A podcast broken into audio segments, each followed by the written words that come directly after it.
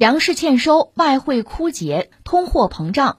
据媒体一月二号报道称，在新冠肺炎疫情的冲击之下，南亚岛国斯里兰卡正濒临破产。有当地的出租车司机表示，为了支付不断上涨的食品成本和汽车贷款，找到了第二份工作，但仍然收不抵支。而自己的家人已经把一日三餐改成了一日两餐。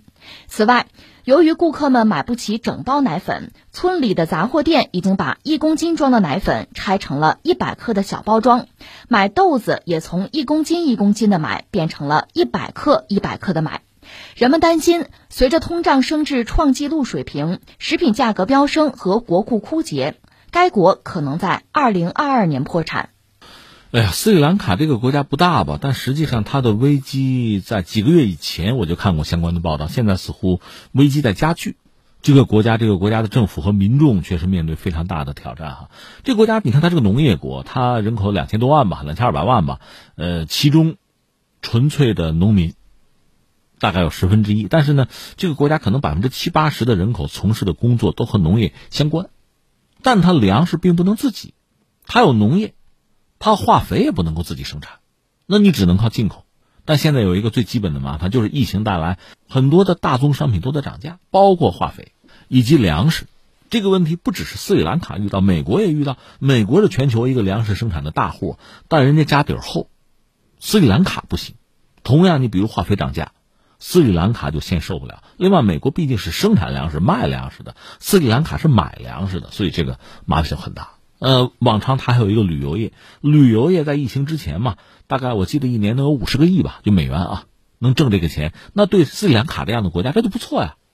但是，一闹疫情，这两年了，旅游业没有办法给他提供相应的这个收入。另外就是外汇储备，他现在外汇储备有十六亿吗？你说十六亿也不少，关键是什么呢？一个国家，它是有外债的，你到期得偿还外债啊，那个外债远远是超过这十六亿啊。所以你看这几重挑战吧，同时出现，对这样一个国家来讲，确实就是非常大的压力。国家本来也不强、不发达吧，不富裕。首先是闹疫情，它的医疗体系就谈不上，你也谈不上研发生产疫苗。那你能在就全球范围内分这个份额能拿到多少？这就是个问题。那你疫情控制不住，整个经济社会的发展面对一个很基本的挑战。然后就是粮食不够吃嘛，饿着嘛。所以我们看这个新闻里，有的就是普通的家庭吧，干脆一天别吃三顿饭，吃两顿饭吧。另外，你看很多店铺卖奶粉，原来就是一包一件那么卖，现在都拆了，拆分论小包。买豆子，以前论公斤，现在论克，那吃了上顿没下顿嘛。外汇储备基本上耗光，你整个金融系统乱套。所以，直接的一个感觉，一个判断，这次这个疫情吧，两年了嘛，这个疫情对全世界都是挑战，对不同的经济体带来的麻烦其实是不一样的。同样的考题，那有人学习好，打分就高；有的人不复习，那不学习，得分就低。同样是新冠疫情，而且这个疫情还有新的变种，我们看到啊，这法国这不是奥密克戎之后又发现新的变种了。没完没了，所以说这个疫情对各个经济体产生冲击啊、影响啊、考验啊，他出的题目是一样的，很公平，但是因为大家各自的状况不同，答题得分就不一样。那么最先倒下的是谁？会不会是斯里兰卡呢？那你说总得总得想办法解决问题或者帮他一把吧？中国已经帮他了，我贷款十五亿嘛，就借了十五亿，卡塔尔可能借了五亿，印度说给十亿。就贷款啊，但是又说就别给钱了，给印度的产品啊，这就鸡贼嘛！你一双鞋卖一万块钱，那怎么说呀，对吧？另外就是斯里兰卡想办法向国际货币基金组织等等就借嘛。那么由此我多说一句是什么呢？这次疫情对人类确实，我觉得有诸多的提醒吧。你比如原来我们讲全球化，我们认为全球化是大势所趋，确实一度全球化高歌猛进，中国也是全球化的受益者呀。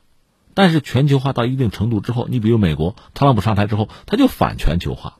说到底，他觉得美国人占的便宜少了。在美国国内呢，全球化确实也不是给所有美国人都带来利益，或者我们说的再准确一点，就是说美国人在全球化之中总体肯定是得益了，占便宜了。但是呢，不同的利益群体、不同的阶级阶层得益不一样，而且这个差距非常大，贫富差距很大。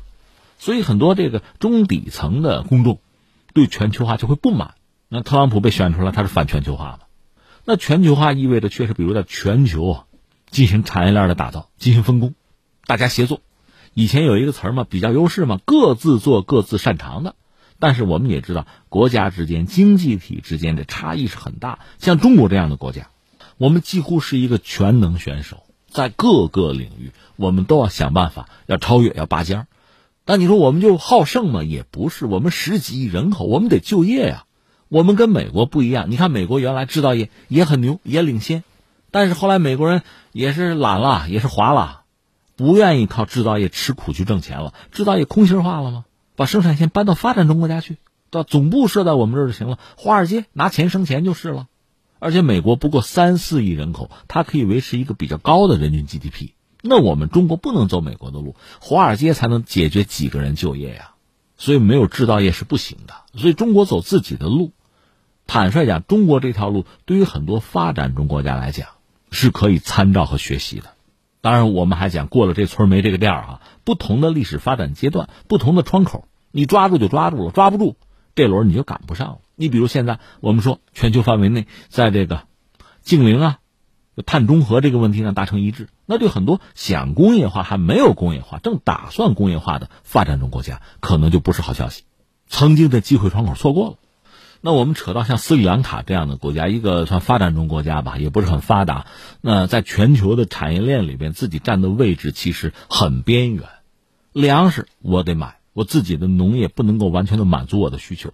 化肥我也得买，全球的化肥一旦涨价，我粮食都种不起，农业要欠收。